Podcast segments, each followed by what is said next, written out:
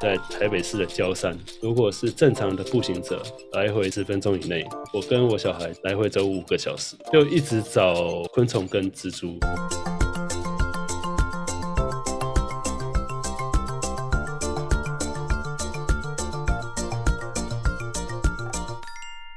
大家好，欢迎来到三角猫实验室，我是文威。今天一起来到我们实验桌旁聊天的，有带过我们逛过农夫市集的天豪。Hello，大家好，我是天豪。以及今天一起来聊天的新朋友，目前任职于台湾博物馆典藏组的研究助理吴世伟。哎，大家好。当初我们在想要找受访对象的时候，我的脑中突然闪过当初二零一七年春天下午，我跟吴世伟学长第一次见面的时候。那时候我们共同朋友找我一起去高雄寿山践行，同行的就有吴世伟学长。我记得那时候吴世伟学长他拿着大炮相机跟看起来非常专业的那种补光照，我们在践行的路上就呃慢慢的走走停停，有时候就拍拍昆虫啦，有时候就拍拍花啦，然后最后我们来到了寿山一个非常没有人烟的海边秘境，最后就居高临下，从台湾那种特有的热带雨林的景象中，就是那种爬满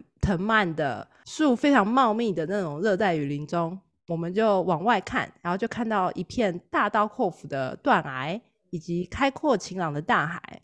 所以那天下午对我来说也是非常珍贵的魔幻时刻之一。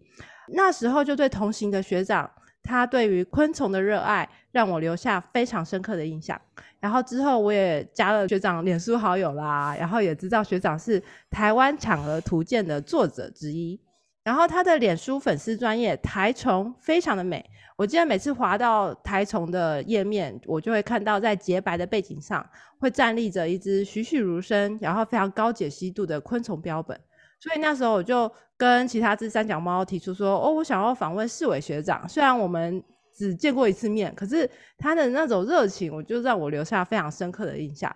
那当我提出来的时候，没想到世界就是那么小，天豪也认识世伟学长，而且他们还一起出去过几次野外。”所以天豪，你们要不要来聊聊你们是怎么认识的呢？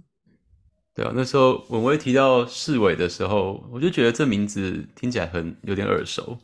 然后就看了他的照片，就说啊，这有这这人我认识。对，然后对，然后我就想开始就回想我们到底什么时候认识的啊？大四的时候吧，那时候我们系上台大植物系嘛，然后嗯，那时候已经是台大生科了，不过我们那时候要修植物分类学。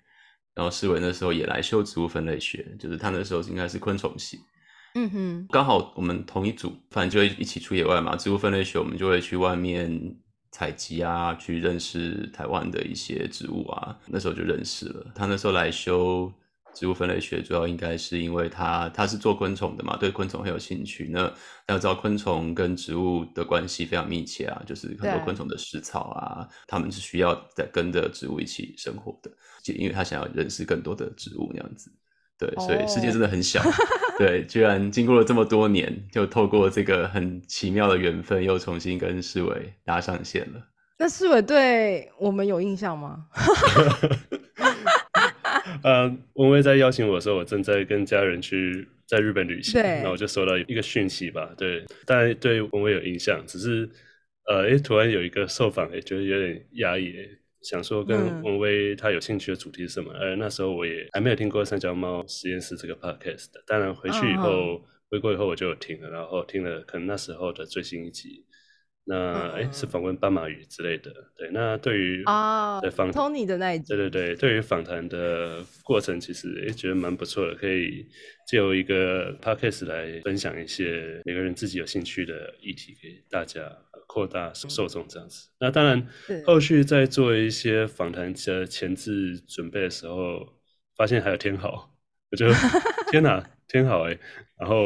对，你们刚好是同一组吗？还是我们是台大的同一届？对，我们同一届做植物分类学，然后我们出野外的时候就不可能说四五十个人一起走嘛，所以大家都会分组嘛。嗯，对我记得那时候四伟好像刚好跟我同一组是吗？我们跟你跟我还有天权什么的。嗯，我实际上没有印象跟天豪同一组，对，因为那时候 我只我只能说那时候我就是一个植物系或生科系植物组。然后混进去的昆虫系的人，的一个外系的人，那时候看待植物组，他们就有说，他天权和天豪就是神这样子，所以我不太，其实不太敢接近，我不太敢接近，因为那时候很菜。对对对对对。没有没有，那时候就是其实这要稍微解释一下，因为 像我们那时候是都是入学的时候是植物系嘛，但是你大家其实都如果做生物都知道，生物的就是研究的不同的类别其实非常非常的广，嗯，就是你从非常分子生物学的到非常巨观的，比如说生物的分类或者是演化这种东西，或者生态这方面的，嗯嗯，像我们班四十几个人，不是每一个人都对植物分类有兴趣。哦，对，真的会有兴趣，然后想要多认识或者是花功夫在上面的，其实是固定几群几个人这样子。所以一不小心就会成为神吗？嗯，也没有啦。那时候其实天权才是神啦，我是普通人，我是一般人而已。普普神，然后普神这样子。对，然后但是那时候我记得世伟那时候来，我就觉得他其实就是他很厉害啦。其实他认识很多植物，因为毕竟他做昆虫嘛，他其实出野外的经验很多。其实。这种东西就是这样，你只要出野外经验多，你愿意去花功夫的话，其实你那个认识是很快的。嗯，对，所以我那时候其实觉得，就哦，其实他也认识非常多的台湾原生的野外的植物那样子。哦，那因为我自己的基础的领域就是分类学，所以我看待其他比较广义领域，譬如说植物的领域，我去看的当然就是植物分类的部分。所以就是哎，OK，天天权跟天好，那时候还不太敢跟他们说话。哇塞，我都不知道天好结果 结果就这样子，二二十年过了，然后可以说话了，真的真的，好有趣，而且还是而且还是跨海。啊，真的。真的。那时候文威跟我说到世伟的时候，我其实就是知道是这个人之后，我脑袋里浮现印象就是，我记得他不太说。因为人家怕你啊，人家觉得哇不可接近。对，经过了这么多年，谜底终于解开了。是是是，太好了。不过我觉得这很有趣，因为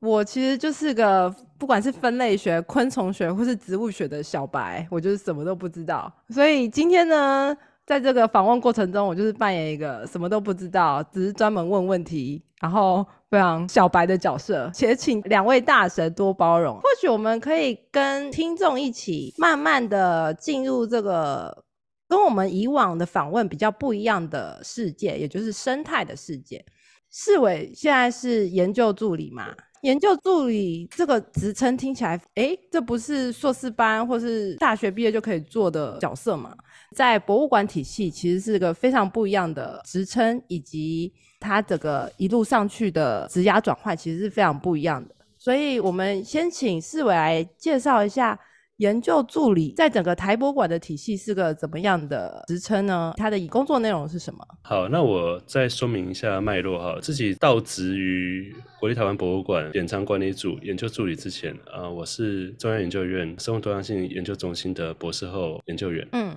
啊，所以在这样子一个职等上面，其实它不是一个稳定的。所以过往我花了大概可能五年的时间，在与大家一起竞争啊，然后去取得大学教职的一个职缺。嗯，但是但因缘机会下，哎，刚好都没有上。但虽然说有蛮多机会是口试啊，然后可能就差一点点，临门一脚。对，也就是这么的巧合，所以后来有。我有兴趣的博物馆工作的缺开了，那就是去应征嗯，那台湾博物馆的研究助理，他是属于公部门里边教育人员一个系统。嗯，他的最低阶就是研究助理。那研究助理他在大学体制来说，相对的就是大学的讲师哦的职等啊，他是一个正职工作的第一阶啦。对，就是最低的一阶，还要慢慢练等练上去。对对对，后面就是会有一些。可能行政上面的考量来，当然还有自己的各方面的能力啊、成果，嗯，来去进行后续的升等。那升等的程序就是研究助理以后是助理研究员，嗯，然后副研究员再研究员。那其实台湾博物馆是属于文化部之下的，那文化部之下还有七八个博物馆，对。那包含了属于教育部的台中自然科学博物馆，嗯，还有故宫博物院，嗯，其实他们都有研究人员。对，哦，那都是走这样子的一条工作的一个路线。哦，了解。职称在我们听来其实没有非常熟悉，可是就是已经脱离博士后，已经进到我可以升等的一个职涯转换的第一步。对，那虽然说我是博士后研究员，有博士级。但是其实这个工作应该是硕士级，甚至不是硕士级都有可能是可以争取到的。但就是刚刚好，我是有博士级，所以研究助理其实是不止博士级的可以申请，硕士级或学士级都可以申请。至少我知道硕士级可以，学士级我我不是很确定，当然要看他开缺条件。OK。了解，台博馆在我们台湾七到八个博物馆之间，其实是个非常特别的博物馆，因为它是唯一一个拥有自然史的博物馆，对不对？如果多做说明的话，就是目前文化部之下，国立台湾博物馆是唯一一个具有自然史典藏以及研究的一个单位。嗯哼，其实我们的属性有一点接近国立自然科学博物馆，也是有自然史的部分。对对，但一些因缘际会的情况下，我们目前是隶属于文文化部。对，之下，那当然我们也有人类学门。近几年或者说近十年，因为一些博物馆的发展，所以我们从原本研究的学门划分，譬如说动物、植物、地质、人类，嗯啊，变成以业务导向的四个组。这四个组包含了我自己所在的典藏管理组，对，还有研究组，嗯，以及展示企划跟推广教育组这四个组。哦，那就会。有分别的业务，以及有些时候会需要跨组的合作来进行一些活动或者专案。所以研究典藏组结合你的专长的话，是不是采集很多昆虫做标本，并且鉴定跟归档？对我就是因为在大学时期开始做的领域是分类学。嗯，那昆虫的多样性是非常高的。那我们要去厘清一些议题的话，我们会需要标本。这些标本可能来自于自己采集，或者是跟国外的学者交流、交换意见，或者说实际自己去国外检查标本。更重要的，模式标本的检视，来厘清一些物种的身份。基本上是基于所采集到的标本，这是个纯正的一个物件。嗯哼，啊，所以说标本在我们一路的研究领域来说，它是不可或缺的。当然，可能因为工作或业务的状况，可能这些标本没有办法一直是自己取得的。当然，后续我们可能会提到，哎，有一些近年来的一些风气，会让更多的人来参与重视这一块，获得不管是物种的影像或者是标本，嗯，来做一个研究的产出和知识的循环。嗯，这个东西或许等一下可能会提到吧。对，叫公民科学。是我要不要帮大家先科普一下？有提到一个名词叫做模式标本啊，没问题。就是我们在发表一个物种为新的分类群，所谓的分类群，它可能是不同的物种的分类位阶，比如说剑门纲目科属种，嗯，但大部分科啊、属啊等等的，在近代其实很少有在被发表，当然也是有，不过最多样性高而被大家探索，就是譬如说物种这个层级或者亚种。那在描述这样子一个新的种或亚种的时候呢，会需要一个载名，载就是载体的载，嗯，或者记载的载，嗯，就是载名标本来指定以它为基准做形态或者是分子的序列的描述。未来如果有人去采集到其他的个体，要去确认这个个体属于哪一个学名的话，他就会需要借由检视这个模式标本的本体，或者是影像，或者是延伸的一些资讯，去肯定自己的鉴定是这个物种，或者是其他种，甚至是其他的新的种或亚种等等。所以等于像是我们采集到新的一个种之后，必须要有一个百科全书。让我们去对照说，哦，这个种到底是不是我们已知的，还是或许它有机会被鉴定成新的种吗？嗯，对我们可能有一些机会可以取得一个标本。嗯，这个取得可能是由自己采集，或者是他人提供，或者是博物馆之间的交换。对，取得这样子一个标本，到认知它可能是一个呃已经知道的分类群，或者是。位置的分类群可能会需要一段时间，哦，到你真正想要用发表这个途径去厘清的时候，可能是几个月，但也可能因为种种的缘故，比如说，哎，你这个标本你要去厘清或者说这个标本的厘清需要更多其他的已知物种的标本的比较，那或者是说跟合作者之间的意见交流等等的，嗯，可能会短则一年，可能长到比如说十年之后才发表成一个新种。哦，但是刊登到在一篇文献这件事情，它其实离所谓成为一个比较普及性知识的百科全书，它是有非常长的一段路在走。哦，是啊，这件事情也是我自己在职来上面蛮注意或者在意的事情啊。这个事情就是你资讯怎么样子传播给其他的人。当然，在学术上面，或者说在科学发展上面，就是有国际的资料库在做这样子的物种资讯、学名资讯的收集。嗯哼，但是基本上是以学名作为整理及查核的元素。譬如说，我要跟你们分享，哎，一个物种它有多漂亮或者什么的，你们可能会想要知道它的名字。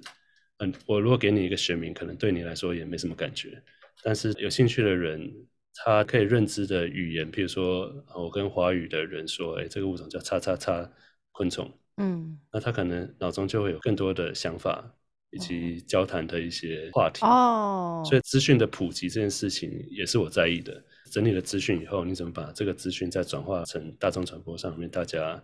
会比较能够认可，进一步在意这些物种来做在地认同，或者是愿意支持基础科学研究。嗯，所以这整个大的体系的改善，甚至就是让我的小孩可以。身处在一个他对生物有兴趣，而其他人也对生物有兴趣，也注意台湾的生物，甚至进而连接到国外的生物之间的整个环境的改善。其实我觉得这应该是两个层面啦，一个是说你希望让大家认识更多昆虫嘛。对。那大家当然就是会去看那些昆虫，然后一定会有没错，比如说匪莲类，就是蟑螂那类的东西，大家可能就会兴趣稍微低一点。但是其实有非常多的那一群昆虫，其实长得非常漂亮，嗯大家其实可能都不知道。嗯，当然，第一方面是希望你去认识更多，大家认识更多。但是同时，我觉得不管像我们这些做，比如说比较做专业做分类的，我们也会希望传达出去的资讯可以越正确越好。哦，比如说有三种蝴蝶，它们其实长得很像，对，都很漂亮，对，那。有一种的名字就特别有名，嗯，一般大众在外面看到这个蝴蝶的时候，可能都会以为这三种是同一种，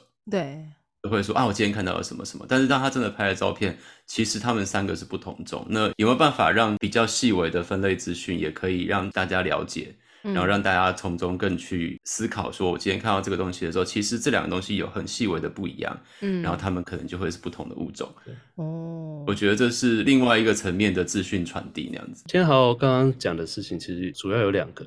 那一个就是资讯的正确性，对，那一个就是资讯的传播效率。正确性就是我们这些在意它叫什么名字，在意它的物种之间亲缘关系的人，嗯。必须要借由发表提供正确的资讯出去，但是提供的正确资讯出去，可能管道主要是研究文章，但是在资讯的转化成为有效率、让人吸收的部分，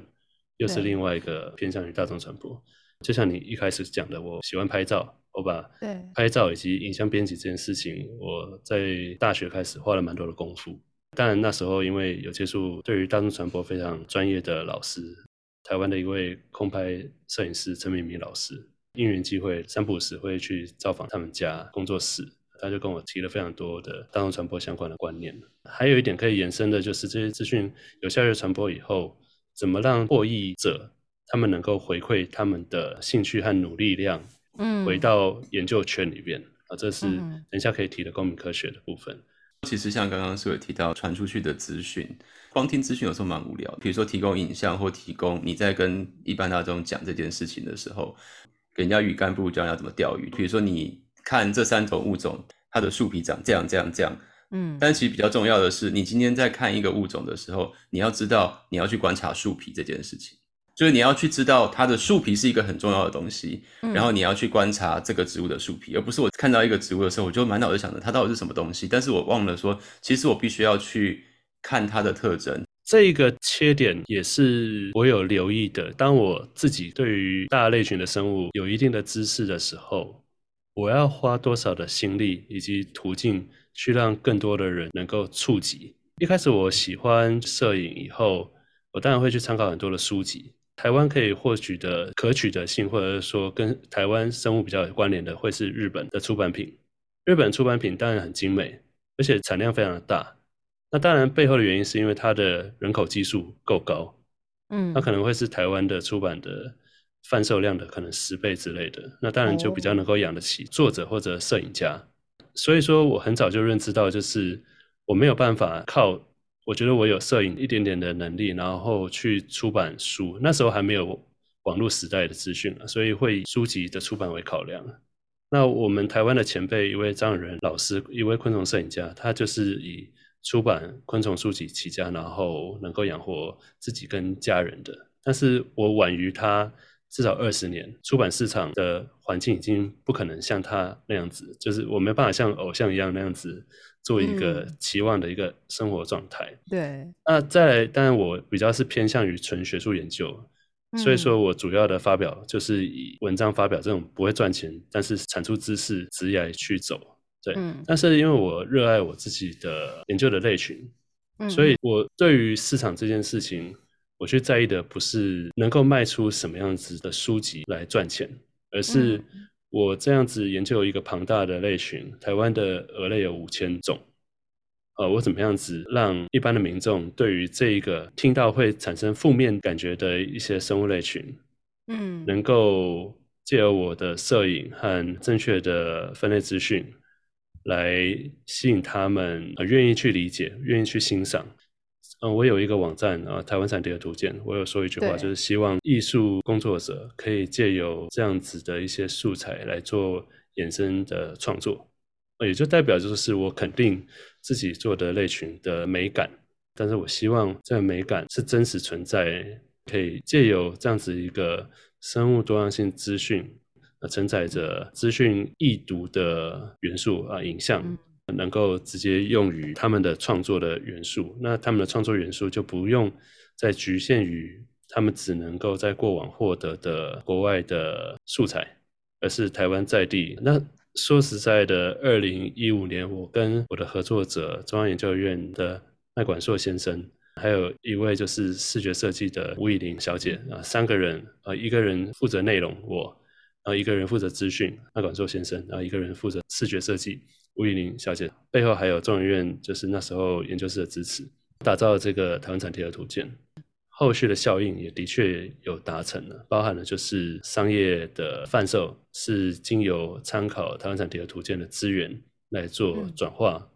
甚至有科技大学看了台湾产地的图鉴，然后要以鹅类为素材来做议题的推动，或者是一些台湾生活多样性的资源来做商业上面的一个设计，譬如说领带啊，台湾产地的图鉴这一个网站，它但如刚刚所说，提供了一些呃美感的部分。嗯，但因为我本身就是分类学家，然后注重分类品质的内容，当然我的时间也有限。嗯，如果说在一个社群媒体上面，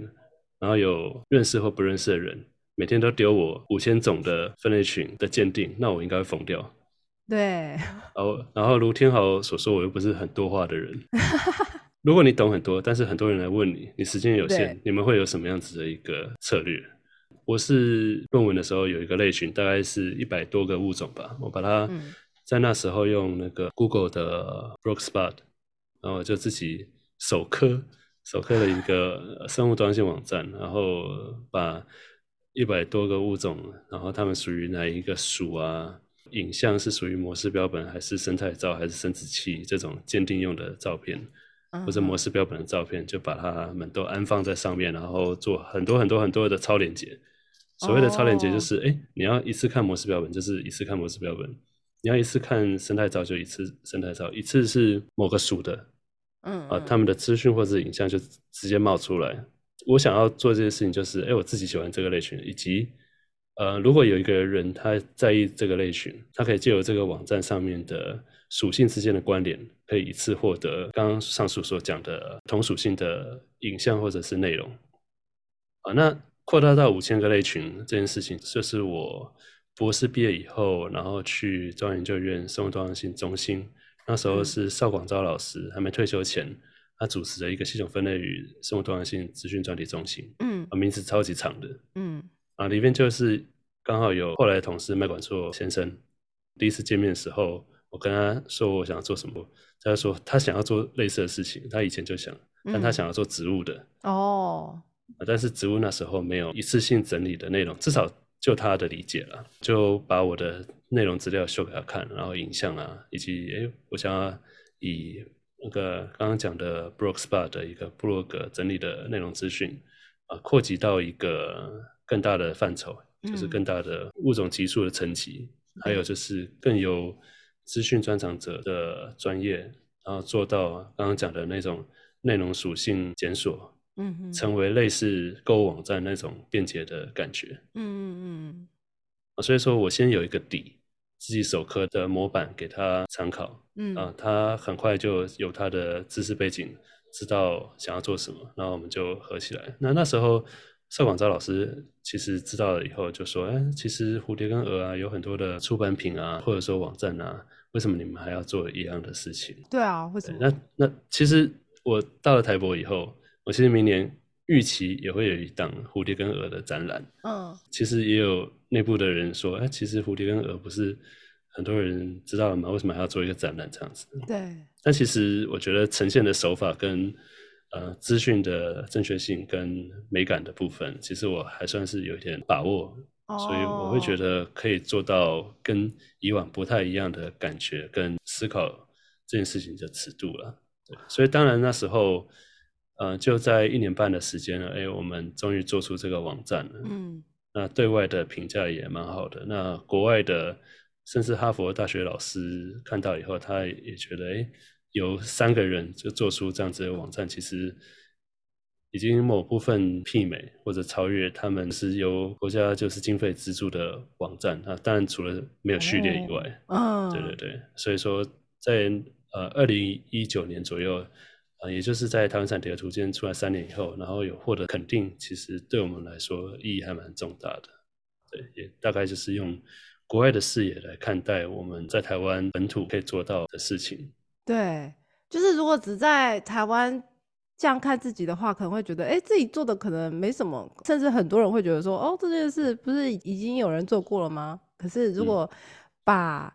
这样同样的做的事情放到全世界来看，或许会觉得说，哦，其实你做的规模可以媲美其他更多经费支持的大型计划了。那再延伸来说，就是呃，刚刚有提到是，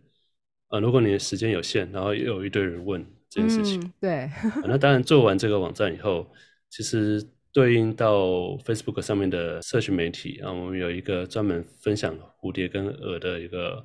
网站叫做“暮光之城”蛾类世界，它原本是以蛾类的资料分享为主，后来就是蝴蝶也有加入，大家分享以后，然后就有人协助建档。这个人的人力是由过往叫做特有生物研究保育中心，嗯，啊，在农委会之下的一个单位，那现在叫做农业部生物多样性研究所，嗯嗯嗯，啊，然后呢，里面有位林旭红副研究员，他开了这样子一个。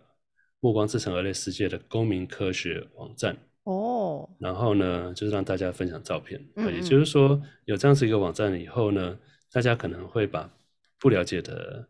不知道名字，或者说他知道名字但很很漂亮的蛾或蝴蝶放在上面让大家看，那也有人帮忙鉴定，嗯嗯嗯，好，那鉴定的这件事情就是基本上是用回应的方式，那可能就是有人有心有力，然后花时间就是给了名字在上面，嗯。但是，当有那个网站是二零一一年成立的，那台湾产蝶的图鉴是二零一六年成立，大概五年以后，嗯，那有了这个网站以后呢，如果真的有人问我，我就把台湾产蝶的图鉴上面的物种页面的链接直接丢给他，我也不用多说什么，因为资料都在物种页面里边，比如说描述、呃分布、呃影像，甚至是模式标本的影像，这种我们去国外或者是各种方式辛苦获得的。经过授权的影像，嗯，然后放在上面，那人家是不是可以看到一手的资讯？对，啊，甚至是我我丢给他，然后他看了模式标本，他觉得，哎，我这个东西不是这个啊，那可能就开启一个新的研究的一个专案。这样子，暮光之城的公民科学网站运作了十年，对，那这十年间，其实里面的热衷者会有流动嘛，来来去去，啊，来来去去，或者说从一个新手变成资深的，可以。有能力鉴定一千种以上的物种的人，嗯，这个事情在台湾产蝶的图鉴还没出现前，其实这样子的养成过程可能会需要三年或四年。对，而且这中间他这个个人的努力量，可能还包含自己去野外，实际上去亲身接触这些物种，嗯才能够达成。但是后来呢，在台湾产第二线图鉴出现以后，直接凭借着网络世界的资讯，嗯。然后就坐在电脑前面，我可以眼睁睁看着一个初学者，嗯，什么都不知道的情况下，对，然后大概半年多的时间，就有办法协助鉴定五百到一千种。哦，哇，有十三岁的小孩嗯。啊，他从九岁，因为我的一个呃，我跟格式设计另外一个很专业的一个设计公司嗯。啊一起合展的一个深山鹅的一个展览，有关于鹅的展览。那他被吸引到，那时候才九岁，嗯，他现在十三岁，那哦他现在已经在那个网站上面，嗯已经在暮光之城的网站上面分享了一万张以上的照片。哇，超过一千一千个物种，嗯以及就是三不五时协助别人鉴定别人上传的照片嗯啊，所以这整个化学效应是你可以说非常恐怖，以及就是很迷人的啊，这就是我们现在有在进行的公民科学的一个系列活动。那也因为就是接触到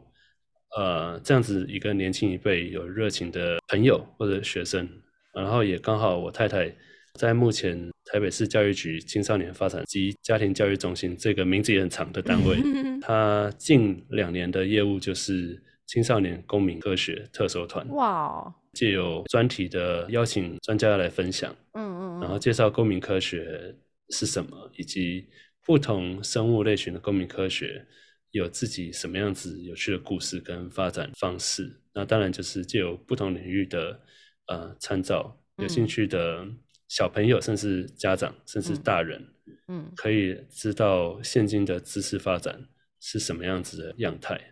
所以对象都是一般的小朋友应该是十三岁以上哦。就可以参加了。那明年会有第三年，哦。啊，但是一些内部消息可能会是最后一次，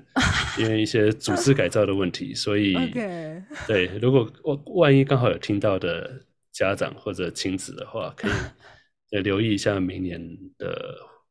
青发处这个简称的一个单位的活动资讯，对，顺便打广告。或许我们可以放上网站，请可以啊听众有兴趣的话，再从我们资讯栏去点击，然后看追踪最新消息。没问题，它的起源其实是四伟学长他出的第一本产儿图鉴大，概二零一六年，对，对，二零一六年，然后接下来再透过台湾产儿图鉴这个粉丝页以及台虫这个粉丝页，他们帮助整个公民科学的发展，并且提高对于昆虫以及相关类群的关注。当我们借由这两个粉丝页去扩散这样的影响力之后，一般的公民他也可以在短时间内借由提供别人提供的足够的资讯，不管是文字啊或影像，他可以快速的获得相关类群的大量知识，短短时间就可以变成下一代的神奇宝贝大师。所以这样的涟漪效应其实是。我想应该也是四伟学长他一直投身于公民科学的一个动力，以及持续前进的动力之一吧。嗯，对啊，动力但基本上就是就是生物的美感，嗯，还有就是。哎很漂亮就拍照，拍照以后想要知道是什么，然后刚好又是有机会接触昆虫分类啊，因为我在大学的时候就是昆虫系，对，那也有那时候有昆虫分类的老师，嗯再加嗯。上后来要念硕士班的时候，嗯，在台大昆虫系的分类老师，以及专场做蛾类的分类老师，呃，严胜宏老师，刚从英国留学归国到中山大学服务，嗯。那我就以共同指导的状态下，接触到蛾类，接触嗯。到分类，接触哦。到生物多样性资讯啊，还有一些因为因缘机会认识的很顶尖的朋友，来做一些嗯。跨领域的合作，这样子。哇，那天好嘞，我想要把这问题丢给天好，你是对植物就有非常广大的兴趣吗？我从高中开始就，反正我就先觉得我自己喜欢生物嘛。对。然后后来接触生物之后，就发现自己对植物这一个这一群还蛮有兴趣的。嗯。所以就开始看，越看越就开始看一些植物相关的东西那样子。嗯嗯嗯。所以后来大学就是那时候还有所谓的大学联考的时候，嗯，就直接直接选了植物系那样子，台大植物系，然后就进去了。嗯。对啊，所以后来就一直在做植物的研究。植物对我来讲就一直都是兴趣，嗯，然后美感，对，就植物就就很漂亮啊。我觉得？对，我不知道，我觉得刚刚世伟在讲说就是很漂亮，所以就开始拍照。我就突然就开始想说，真的，我们这一群就是对不管对任何生物的分类有兴趣的，拍照好像都是一个就是一定会存在的。的兴趣跟技能，对你们拍照都好漂亮哦。那时候所有在做，就是不管像我们做，就是几个做对植物分类也比较有兴趣的朋友，嗯，大家基本上就是出去都是人手一台相机。所以像刚刚开场的时候，文威说到当初是你跟世伟出野外，对，然后世伟就这边一直拍照拍照的，对，不知道你有没有这个经验，就是出野外的时候，比如说你同行里面，比如说五个人里面有一个人。很喜欢拍照的时候，那个人就会一直拍，然后大家就要等他。对，没错。但是像我们以前跟朋友出去的时候，就是大家都是对分类有兴趣的，其实没有什么等的问题，就是因为大家都会停下来拍照。会不会大家等的地方不一样啊？还是大家都会在同一个地方停下来？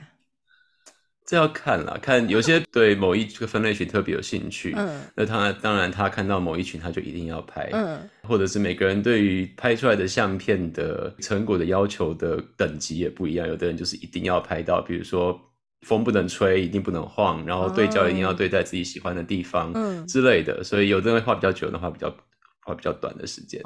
对。不过就是，但是就是，你知道，大家都想拍的时候，彼此互相是很可以理解那个要拍出好照片的感觉，所以你并不会觉得拍的人不会觉得压力很大，等的人也觉得可以接受那样。对对对。这边提供两个小故事，嗯，那一个是大概二零零七年吧，嗯，我有机会跟当时的女朋友，现在太太，就是一起去啊婆罗洲的 Kinabalu 这个山。四千零九十五公尺的山区爬山，马来西亚，呃，东马来西亚的婆罗洲。哦，OK。呃，那时候的旅游旅行团的组成是我跟我太太，还有一群登山队伍。嗯，台湾的登山队伍，所以我们就去了。去了以后呢，起步登山队伍就消失了嘛，因因为就往上爬去了这样子。你们从哪里开始起步啊？最高点是四九零五公尺。我们大概一千七吧，一千七左右，还有很多要爬哎。它是两天一夜的行程。OK，嗯，第二天是凌晨两三点起床这样子。哇塞！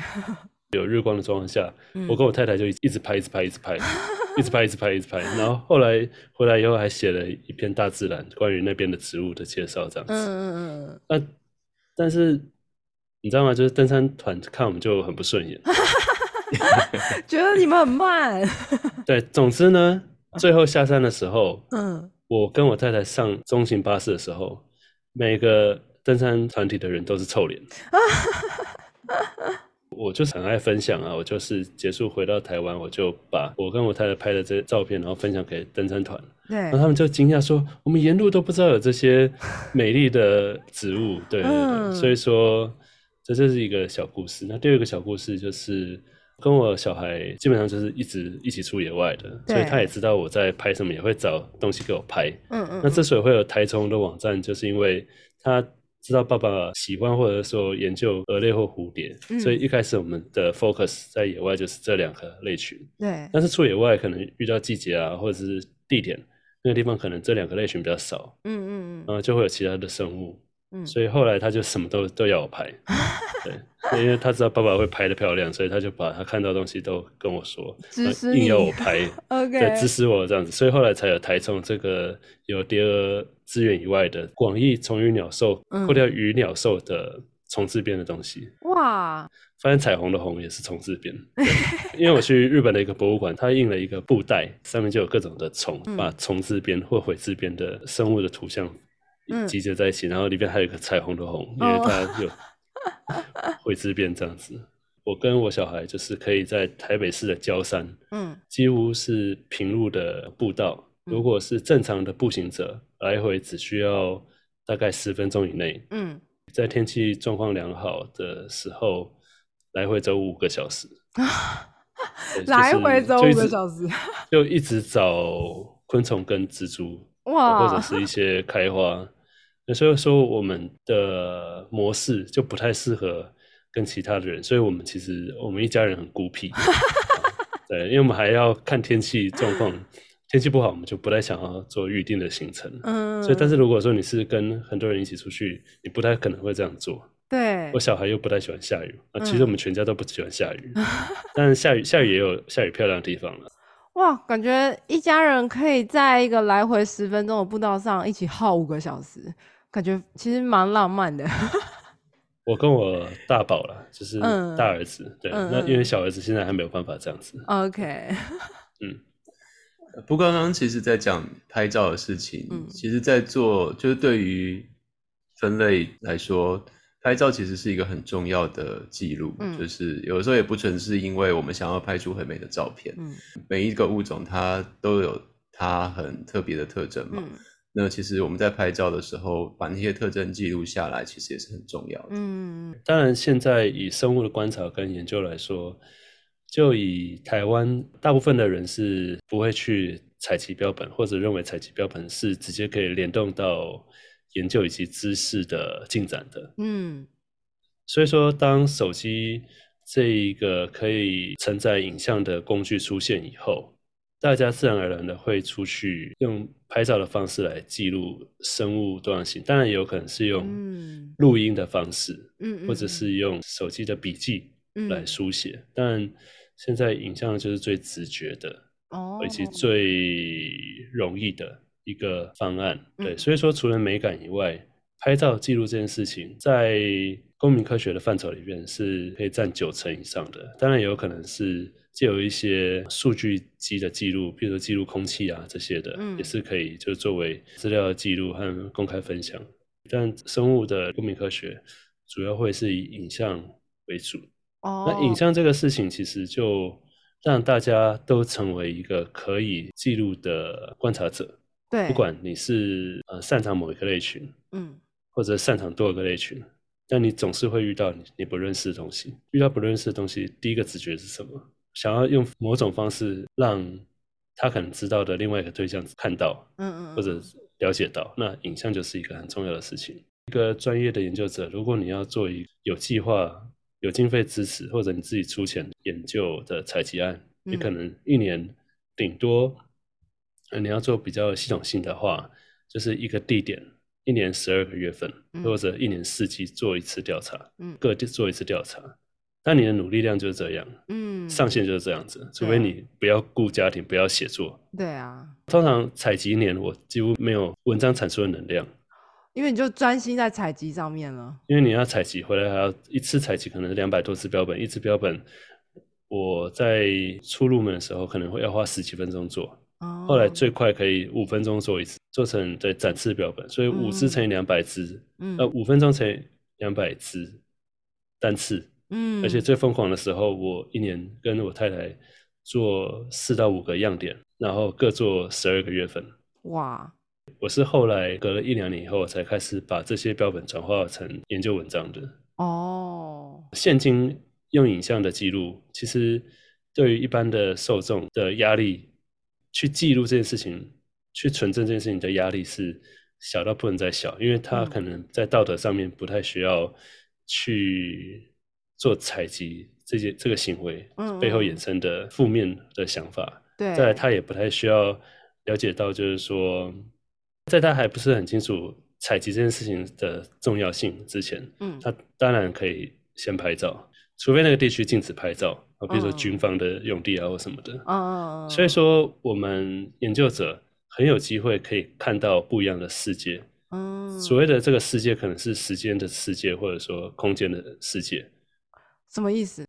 就是说你今天你坐在这里，或者说你在乌来采集，你不可能去知道屏东寿卡有什么东西，对，但是可能就有一个人，他就今天就想去那边，然后就是看到一个台湾没记录到的一个物种，嗯，了解了解。嗯，刚刚是时空间嘛？对啊，对，还有时间，对啊，这两个同时就是让你的触手，让你的知识触手可以扩大。就像我今天好像看到一个 Facebook 贴文，就是电影可以让你的人生延长三倍还是什么的。那其实公民科学其实也是这个意思。嗯，在你有良好的沟通默契和你自己的付出的情况下，其实所谓的付出，譬如说我们开了一个台湾产第二图鉴这样的一个资源，嗯，让大家知道我们的心态是开放的。嗯嗯嗯。啊，公民科学的部分，我们也是开放互惠资讯的。在这个情况下，其实。就有更多的人能够正向看待以及肯定你在做的事情，而愿意投身呃，在协助你投身，或者是他自己也可以成长，那让这样子一个知识流是正向的扩大。声音研究也很倡导，像我是做癌症基因体学嘛，然后他们也都很倡导资料要共享、要公开。我们都是从病人身上拿到资料，那如果可以公开分享出去的话。那其实大家都可以利用这些珍贵的资料去做他们想要做的研究。那我我想这个概念是互通的。啊，甚至是我今天在录制 podcast 前，我才在跟一位科博馆的人类学家聊天，因为我们大概在一个多月前一个研讨会认识的。嗯，然后呢，他我们接触以后，他就说他一直想要爬出在生物的名字。生物的学名里面，嗯，关于原住民语的转化的字词，嗯，那这个部分就会需要两个跨领域的结合，需要我这边的生物的内容以及人类学原住民语的资料库，嗯，它如果能够是一个开放而且可编辑或搜寻的状况下，那很快就可以借由两个资料库，甚至借由人工智慧的方式来爬输出里面的关联性。因为有一些字用字不是这么的直觉，或者是一下可以知晓的。譬如说泰雅或者布农这些字，就是很简单嘛。嗯。就是你如果生物的学名里面有泰雅、阿泰雅，或者是布农，或者是卢凯排湾等等的，对，很明显就是跟原住民有关。对，为什为什么会跟原住民有关？是因为呃，有一些的生物它可能存在的一个地理分布在原住民的传统领域的地方，所以在经由一些人文上面的考量，他们发表者可能会借由这样子的一个名称来做一个代表性或者纪念。哦，所以你说他们的学名上面就有带有泰雅、布农这些。对，譬如说台湾的宽尾凤蝶，我不知道它的学名是什么。学名一开始叫 Papilio，凤蝶属的 Maraho，Maraho 就是那个原住民的首领的字，泰雅的首领的字。哦，就是因为它展翅很美很大，所以就觉得它是首领这样的。在当时的呃日本的两位研究者发表时候用了这个字。哦，那所以说泰雅或台湾等等的是很直觉。那马拉后你稍微需要有一点点的背景知识。对。那我有一个物种用泰雅的土壤土地的褐色来作为它的种小名。嗯。啊，但当然有一点难念，我就不在这边分享叫什么了。像这种土壤土地的用字，嗯，其实你对于在做这样子的会诊的时候，其实没有经过，譬如说我这个了解，甚至是直接发表者的。分享人类学家是很能够直接把它汇整到专案里面去的。可编辑资料的开放是很重要的。嗯嗯嗯，它可以让就是跨领域之间的整合是有极大的效果的。嗯嗯，很多很多我这些想法其实是真的受益于在中研院服务的时候，麦管硕。先生他提供我的一些思想的刺激，哦，对，像分类学对资讯科学人来说，嗯，就只是一个，也不是说只是啊，就是基本上是属于资料整理的一个范畴，因为生物它的名字可能一个物种或一个分类群就有多个，对，因为世界上各地它的分布可能都会有人在某一个时间点就是发表，对，但是其实在后续整合发现是同一个种，那你就要知道。用什么样子一个规范下，他要用哪一个称呼来作为现今有效的名字来作为沟通？那衍生的就是，哎，这个物种的俗名应该叫什么？嗯哼。那俗名的取名也是我在意的事情。但这整件事情基本上还是围绕在正确资讯以及资讯的流通效率。没错。要怎么样子借由自己以及其他有兴趣的人的在意以及努力，来扩大知识的传播啊，让我们自己的下一辈小孩他有这样子一个环境可以认识，甚至是泰雅过去有一个在地创生的一个专案，然后有呃专案的人邀请我去东澳国小分享，以鹅类为素材去分享，主要的原因是因为他们在泰雅的织布，除了传统的图腾以外，希望。获得一些新的元素。那我就分享冬奥的可能会出现的蛾类，它的生物的基本介绍，以及就是我直接裁切翅膀上面的图腾，让他们了解，就是复杂的生物也可以有简单的几何啊，或者是怎么样的造型，让他们可以用在他们的创作里边。而我实际上没有在冬奥采集过，为什么我可以分享这样子一个议题？那有一个原因，就是因为公民科学，大家的资料累积，那我有办法知道南澳、东澳这些地方可以有什么样子的生物存在。那我以这样子一个别人所提供的影像存证来分享这样子一个议题。哦，对，所以整个事情有看起来就很像是一整个大的圈子里面，就一个 full circle，而且是一个正向的循环嘛。对我来说，不管是我自己的研究，嗯。家庭或者是现在在公部门的合作，我都会希望就是呈现一个正向的循环。对，这样子会花很多事情在我本职的研研究之上。那可能我在过往虽然说没有人指出，但是 可能我在大学教职上面的应征可能会有。一些纯学术研究者认为我是一个不务正业吗？花对不务正业，或者花太多心思在其他地方上面，甚至是做一些看起来就是很基础，好像有人做过，但实际上没有人做过的事情。哦，不是说没人做过，而是花多少的心力在上面。因为这整件事情其实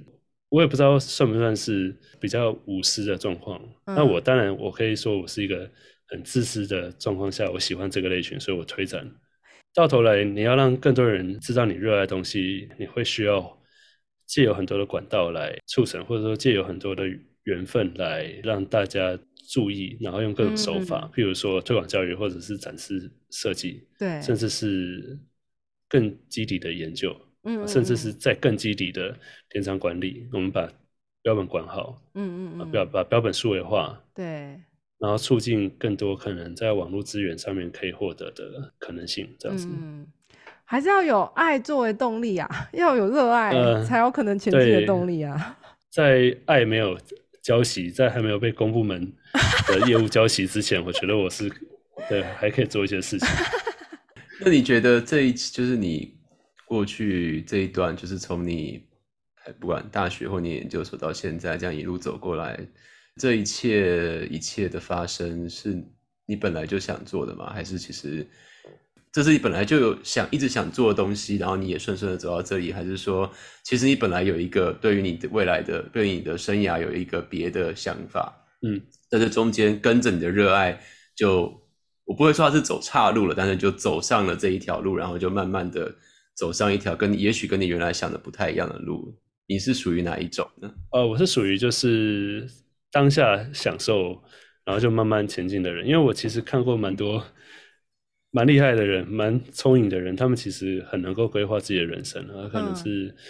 今天我做这件事情就是为了我两三年后的事情。嗯嗯。但我我其实完完全全就不是这样子的人，对我就是我，而且我比较活在当下的状况，就会被路上的风景吸引，停下来 拍照。有时候我太太会受不了，可能觉得你为什么都不会多想呢？为什么突然就怎样怎样？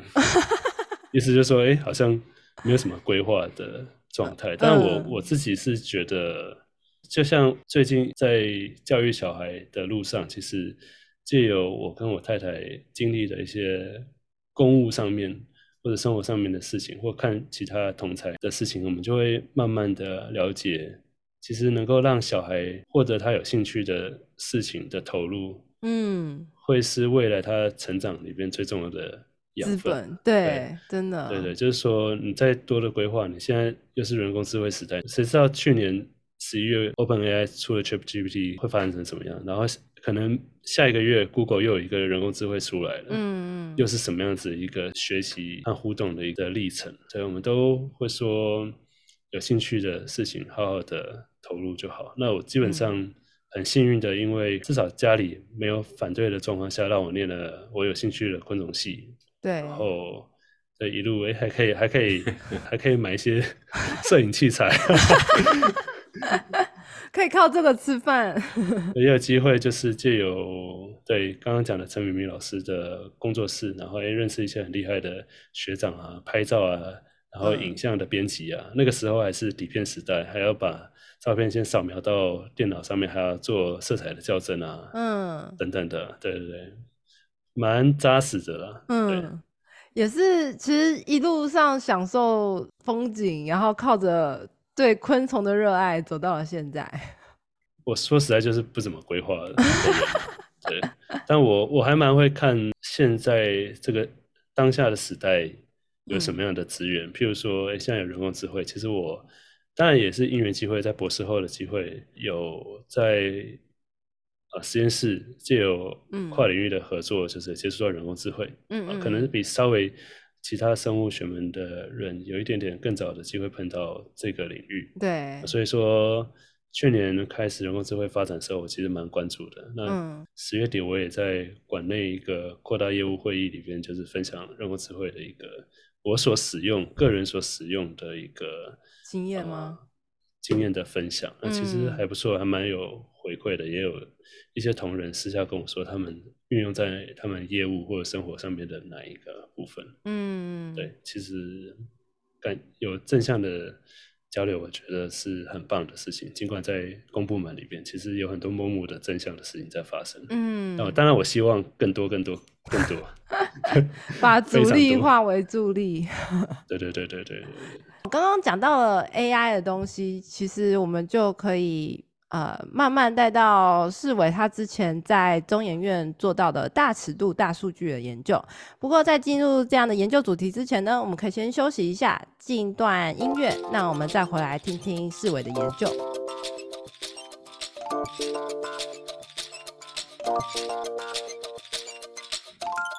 本集节目由三脚猫实验室团队制作发行。我们团队是由一群在美国打拼的年轻科学家，希望在探索职业发展、追求专业与生活上的平衡同时，也能保有对自己专业领域以外的好奇心和对周遭人事物的关怀。如果你喜欢我们的节目，欢迎你在 Apple Podcast 下面留言，或到脸书粉丝团、IG 和我们互动，让我们一起成为专业又有温度的人。